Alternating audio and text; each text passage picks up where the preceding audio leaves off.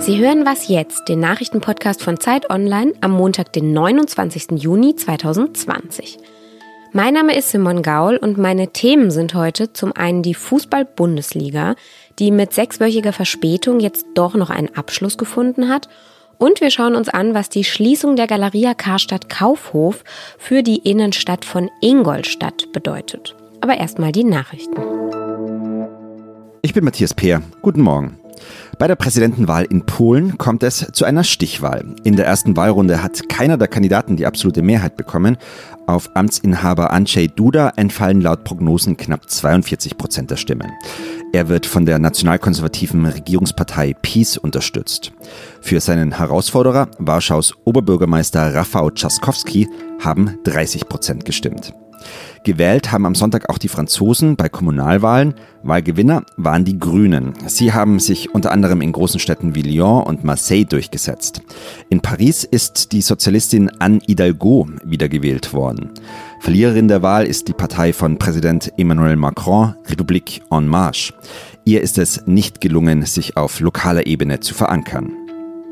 In Meseburg in Brandenburg trifft Macron heute Bundeskanzlerin Angela Merkel. Es geht unter anderem um den europäischen Wiederaufbauplan für die Zeit nach Corona, um den EU-Haushalt und um Klimaschutzfragen.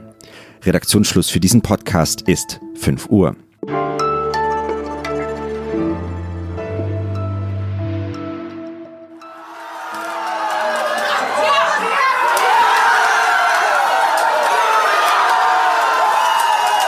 Ja, da haben sie sich gefreut, die Fans von Werder Bremen. An diesem Wochenende ging die Saison der Fußball-Bundesliga zu Ende. Werder Bremen hat vorerst den Abstieg verhindert. Sechs Wochen später ist diese Bundesliga dieses Mal zu Ende als ursprünglich geplant. Aber immerhin hat sie ein Ende gefunden. Tatsächlich wurden alle Spieltage nachgeholt und durchgespielt. Und diese Entscheidung der Deutschen Fußball League, die wurde ja von vielen Seiten ziemlich kritisiert vor einigen Wochen. Aber das Experiment scheint irgendwie am Ende jetzt doch geglückt. Darüber spreche ich mit meinem Kollegen Oliver Fritsch aus unserem Sportressort. Hallo Olli. Hallo Simon. Wie waren denn nun am Ende diese Geisterspieltage? Ja, nicht so schlimm wie befürchtet. Also was, was wurden für Teufel an die Wand gemalt? Der Fußball nimmt anderen Testkapazitäten weg. Es gibt Masseninfektionen. Fans versammeln sich vor Stadien. Alles nicht passiert. Natürlich war das alles äh, nicht so emotional äh, wie sonst. Es soll sogar Leute geben, die die Bierdusche der Bayern vermisst haben. Man muss aber sagen, dass die Bundesliga dann tolles Management geleistet hat. Das war ein sehr rationales Experiment, was geglückt ist. Das Ausland äh, bewundert Deutschland dafür.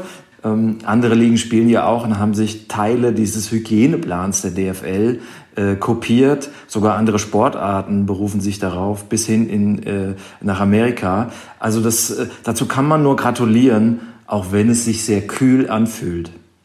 Und inhaltlich war ja jetzt die letzten Tage immer so die große Frage, steigt Werder Bremen ab oder nicht?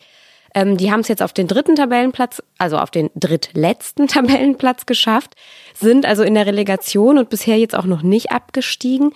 Warum ist Werder eigentlich so, ja, so emotional besetzt? Was ist denn an diesem Verein so besonders? Ja, das ist tatsächlich ein besonderer Verein. Also zum einen wirkt er intern, das ist die große Werder-Familie, ehemalige Spieler führen den Verein. Es ist irgendwie so auch das Gute, äh, was dort äh, im Fußballverein noch zu erkennen ist. Aber auch viele Nicht-Bremen-Fans verbinden mit Werder tolle Erlebnisse.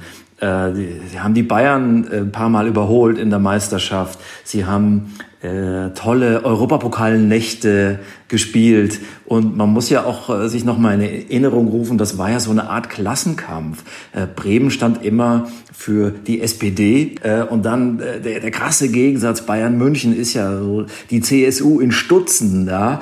Äh, und tatsächlich haben die Bremer auch ein paar Mal äh, gegen das reiche kapitalistische Bayern gewonnen. Ne? Zuletzt 2004, äh, da waren sie Meister. Da war übrigens noch Gerhard Schröder Bundeskanzler. Vielleicht ja kein Zufall, dass die, äh, äh die Entwicklungen von SPD und Werder Bremen so parallel verlaufen. Vielleicht geht es also auch für die SPD gar nicht so schlimm aus, meinst du?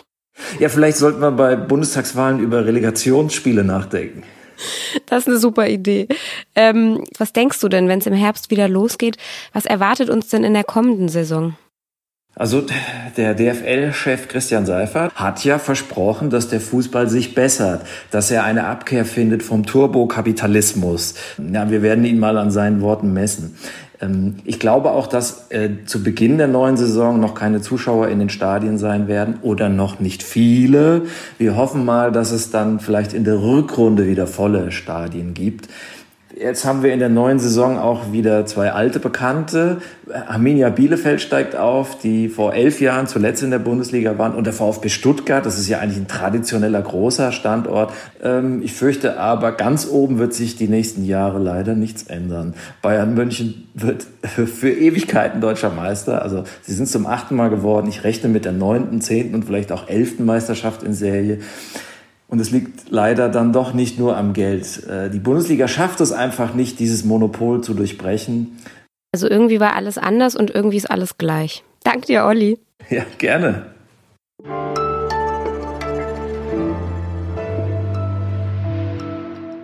Und sonst so?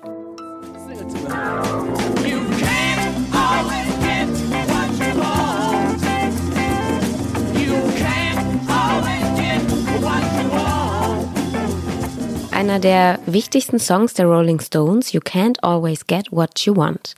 Auch US-Präsident Donald Trump scheint ein Fan dieses Lieds zu sein.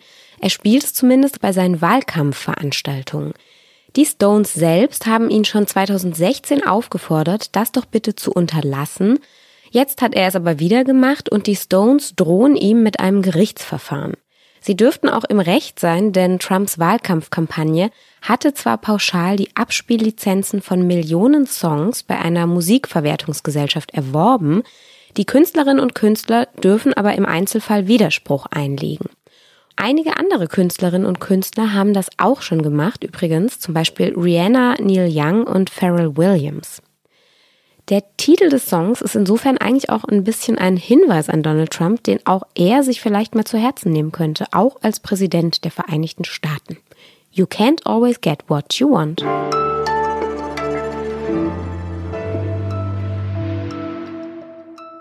Das Geschäftsmodell Warenhaus ist nicht mehr profitabel genug. 62 Kaufhäuser will die Galeria Karstadt Kaufhof schließen. Das gab das Unternehmen vor einer guten Woche bekannt. Und für die Kommunen, in denen diese Kaufhäuser bisher standen, ist das ein ziemlich großer Verlust. Stirbt der Handel, stirbt die Stadt. Das sagt etwa der Einzelhandelsverband HDE immer wieder. Und tatsächlich kann man ja bundesweit beobachten, wie Innenstädte immer mehr veröden. Unsere Autorin Karin Finkenzeller lebt in Ingolstadt. Auch dort soll Karstadt Kaufhof schließen und auch dort ist das ein ziemliches Problem für die Stadt. Darüber sprechen wir. Hallo Karin. Hallo Simon. Warum ist es denn eigentlich so ein großes Problem für Ingolstadt, wenn da dieses Kaufhaus schließt? Also erstmal ist die Galeria Kaufhof in Ingolstadt natürlich eine Institution. Nicht unter diesem Namen. Ich habe es kennengelernt, äh, da hieß es noch Merkur. Da war ich ein kleines Kind und das Haus an sich, das Kaufhaus, gibt es seit insgesamt 68 Jahren. Also da haben doch ähm, einige Generationen schon eingekauft. Da fällt also schon was weg und da entsteht eine Lücke.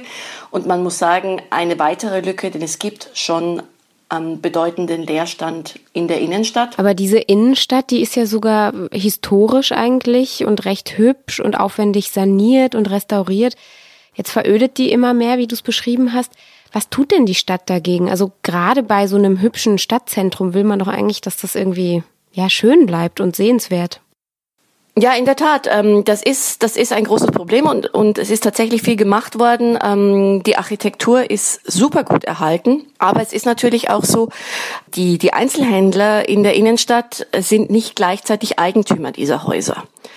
Sehr, sehr häufig sind das Immobilienagenturen, Investoren ähm, von weit her, die nach ähm, zahlungskräftigen Mietern suchen und ähm, vielleicht auch wenig Gewicht darauf legen, dass jetzt ein besonders hübsches Geschäft äh, in die Innenstadt kommt oder dass die Auswahl besonders vielfältig ist. Und so hat man in den vergangenen Jahren doch sehr häufig gesehen, dass da dann Billigläden eben auch einziehen, ein sehr häufiger Wechsel teilweise auch da ist. Macht denn die Stadt jetzt irgendwas gegen diese Entwicklung? Also man hat das in den vergangenen Jahren immer gesehen und auch bedauert, dass da eben Leerstand ist und dass, dass es Billigläden gibt in, in der Innenstadt. Aber dass jetzt so ein großes Kaufhaus schließt, diese Institution, das hat jetzt eigentlich alle nochmal motiviert, das vielleicht doch noch rückgängig zu machen, wobei ich da etwas pessimistisch bin. Ich kann mir schwer vorstellen, dass man äh, die Schließung dieses Kaufhauses noch rückgängig machen kann. Aber was man tatsächlich versuchen möchte, ist jetzt diese Verkaufsfläche zu erhalten, zum Beispiel mit Ladenflächen im Erdgeschoss, in einem Stockwerk darüber unter Umständen Büros oder vielleicht auch Wohnungen äh, für Studenten der Technischen Hochschule und ähm, auf ähm, einem oder, oder auch zwei Stockwerken noch darüber ein Teil des Rathauses, weil es auch so ist, dass man tatsächlich für verschiedene Ämter in Ingolstadt noch Räume bräuchte. Also da wären durchaus Ideen vorhanden. Danke, Karin. Ich danke dir und bis äh, demnächst. Das war was jetzt dann für heute Morgen. Wenn Sie mögen, hören Sie uns am Nachmittag wieder. Dann gibt's unser Update. Das macht mein Kollege Fabian Scheler. Und wie immer gilt bis dahin, haben Sie Fragen oder Kritik, dann schreiben Sie uns an wasjetzt.zeit.de. Tschüss.